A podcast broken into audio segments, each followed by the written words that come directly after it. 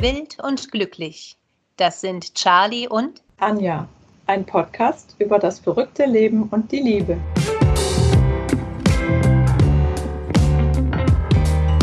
Nachgefragt. Tolle Menschen erzählen vom Glück.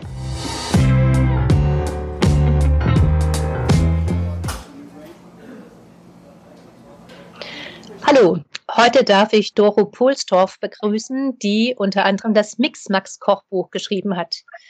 Doro, was ist für dich Glück? Ich glaube, Glück ähm, ist, das ist, glaube ich, ein ganz, auch ein ganz aktuelles Thema von vielen Leuten. Aber für mich ist Glück, die Freiheit zu haben, mich überall dorthin zu bewegen, wohin ich Lust habe. Und auch dann Zeit temporär, wann ich Lust habe.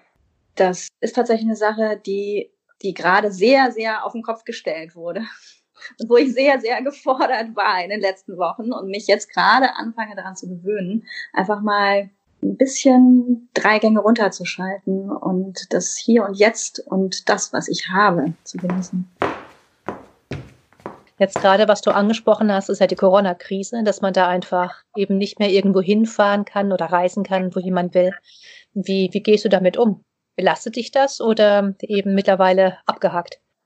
Hatte mein ganzes Jahr eigentlich schon schön durchgeplant und hatte, ach, ich hatte so tolle Urlaube, von denen ich schon auch jahrelang schon geträumt habe, geplant dieses Jahr. Und jetzt koche ich stattdessen. und es ist ein bisschen, nein, es ist aber auch gar nicht, also ich finde es tatsächlich überhaupt nicht schlimm, ich glaube auch, dass uns, das habe ich letztens auch gelesen, uns, wir sind, glaube ich, gerade in einer, würde ich auch so für mich unterschreiben, wir sind in so einer Dekade, wo wir uns tatsächlich auf genau diese Werte, die zu Hause stattfinden, zurückbesinnen. Also tatsächlich kochen, alles Dinge selber herstellen und tatsächlich auch so ganz konservative Dinge wie Familie, die plötzlich einen ganz großen Stellenwert bekommen. Und das ist für mich, merke ich gerade, es tut mir sehr, sehr gut auf genau das auch wieder zu besinnen. Ja. Klingt schon fast religiös, ne?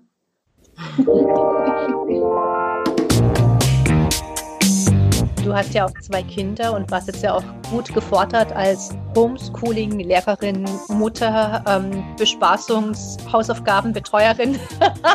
oh ja. Wie, wie hast du das erlebt jetzt auch in den letzten Wochen? Oh Gott, das war die Hölle.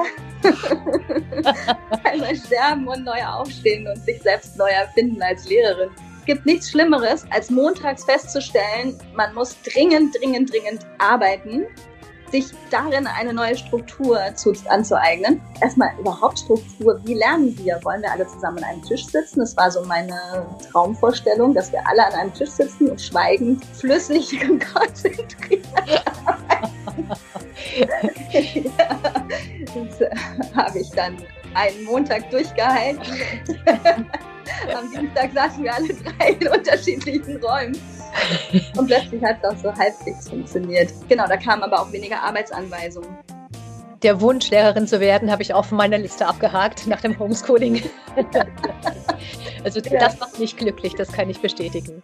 Aber was du vorhin schon erwähnt hast und worum sich auch dein Buch dreht, das ist das Kochen. Du hast ja direkt auch zu dieser Krisenzeit, was sehr undankbar ist, ähm, die Veröffentlichung gehabt jetzt von das Mix Max Kochbuch, obwohl gerade das Buch momentan eigentlich perfekt ist, weil der Inhalt, den kannst du am besten aber selber beschreiben. Es ist überhaupt nicht klassisch, aber es ist ein ähm, Leftover-Kochbuch. Die Seiten sind dreigeteilt. Man, man kennt es so von, einem, von Kinderbüchern, wo man die so Männchen miteinander mixen kann. Und das funktioniert genauso mit Rezepten, haben wir rausgefunden. Es war erst so eine lustige Party-Idee, wo wir gedacht haben, naja, man könnte vielleicht auch ein Spiel draus machen. Ja, oder ne, lass uns einfach mal ein Buch draus machen. Clip-Clap-Buch.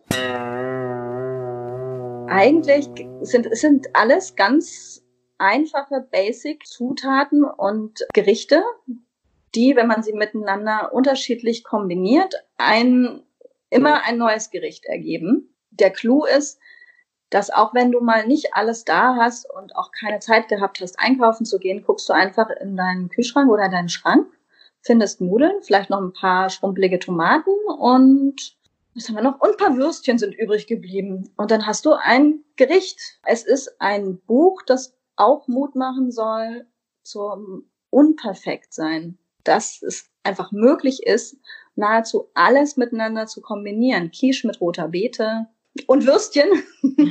Oder Quiche mit, toll war auch Quiche mit Tofu und roter Beete. Das hat uns total überrascht, weil es tatsächlich sehr lecker. Wir haben festgestellt, es ist dadurch, dass man einfach eben den Mut bekommt, beim Kochen zu improvisieren, ist auch sehr nachhaltig. Und gerade jetzt, nach dem Lockdown, habe ich beschlossen, ich will einfach nicht mehr so oft einkaufen gehen. Es stresst mich unglaublich. Und auch dieses, es gibt ja so Lieferservice für Lebensmittel. Es dauert teilweise bis zu zehn Tagen, bis das Essen da, also bis die Lieferung da ist. Ich habe beschlossen, ich möchte wenig einkaufen gehen und wir improvisieren sehr, sehr viel.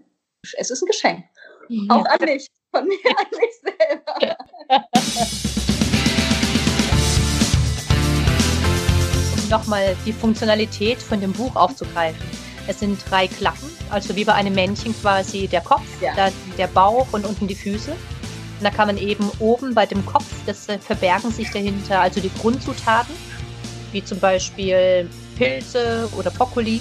Unter der Klappe Nummer zwei beim Bauch, da ist dann, ähm, ob das als Soße oder mit Spinat kombiniert wird. Und der dritte Schritt unten, die Füße, das ist dann eben ob das als Quiche oder als Belag für eine Pizza oder als Nudelsauce verwendet wird. Also dann die ähm, Zubereitungsart. Ich könnte es nicht besser erklären. Also wir haben versucht, dem Ganzen kein Prinzip zu geben. Das Einzige, weil wir tatsächlich auch das so ein bisschen wie so ein Geheimnis gestalten wollten, dass alles miteinander mischbar ist, aber wie. Und wir haben ziemlich lange rumgetüftelt und manche Sachen funktionieren einfach gar nicht gut. Pizza ist tatsächlich viel spezieller, als man glaubt, weil irgendwie Spargel auf Pizza nicht so gut funktioniert. Es war uns allerdings total wichtig, dass es am Ende kein Mensa-Gericht wird, wo du hier die Erbschen, da die Möhrchen und da den Kartoffelbrei hast, sondern dass es am Ende ein Gericht wird. Deswegen auch zum Beispiel eine Quiche oder eben auch eine Nudelpfanne, wo alles reinkommt und man nicht die Sachen einzeln, also das, kann ja jeder, so ein Steak mit, weiß ich nicht, ein Grillkäse mit Möhren. ist nichts Besonderes, da hast du recht. Ihr habt ja auch so lustige Namen dann kreiert. Wu Pro Wok, also die Wurst Brokkoli Wok. Oder Ga Pak Pha, was dann die Garnelen Pak Choi Pfanne wäre, wenn man eben diese Sachen eben zusammen kombiniert. Das ist ja auch total lustig. Es sind ein paar wirklich lustige Details rausgeflogen. Schniepopü. Ah. Allerdings, ich glaube, Schnie gibt's noch oh Gott, jetzt bin ich, das ist ganz blöd, dass ich es jetzt nicht auswendig weiß, weil tatsächlich viele Sachen, es ist, wir mussten ein bisschen kürzen. Also ja. Po waren Süßkartoffeln, Pommes, die sind definitiv rausgeflogen. Aber Pü gibt's wenigstens noch. Pü kennt man ja. Nur leider Schnee, Po, Pü. Dafür gibt's dann eben den Wu pro Wok, ist ja auch schon schön. genau, genau.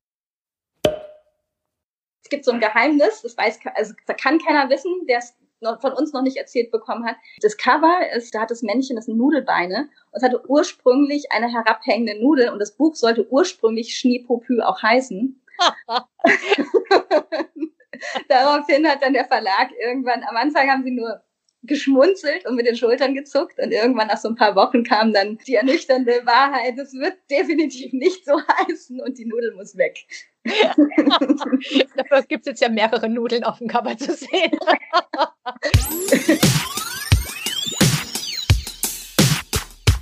Zeichnungen sind ja auch wirklich sehr, sehr schön. Das hat der Felix Scheinberger ja gezeichnet, der das auch richtig gut kann. Also das ist ja nicht nur was, dass man Reste verwertet, also diese Nachhaltigkeit mit dem Kochen. Man hat ja auch quasi noch so eine Art Spielbuch in der Hand, weil auch die Illustrationen so wunderschön geworden sind.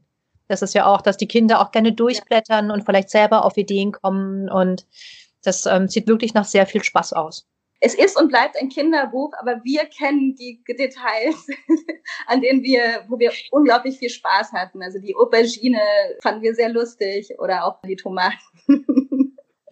Und am Anfang war es auch tatsächlich gar nicht so primär ein Kinderbuch. Wir hatten auch ganz viel Schnaps und ganz viel Wein drin, den wir dann wieder rausgestrichen haben.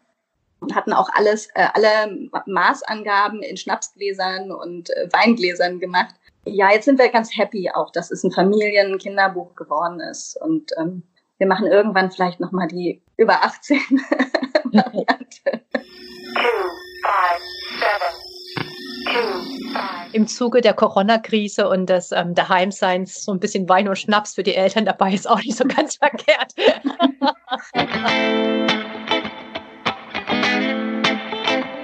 Ich bin übrigens fasziniert, dass wenn man diese ganzen Kombinationsmöglichkeiten durchspielen würde, käme man auf 1331 Kombimöglichkeiten von diesen verschiedenen ähm, Zutaten plus Zubereitungsarten.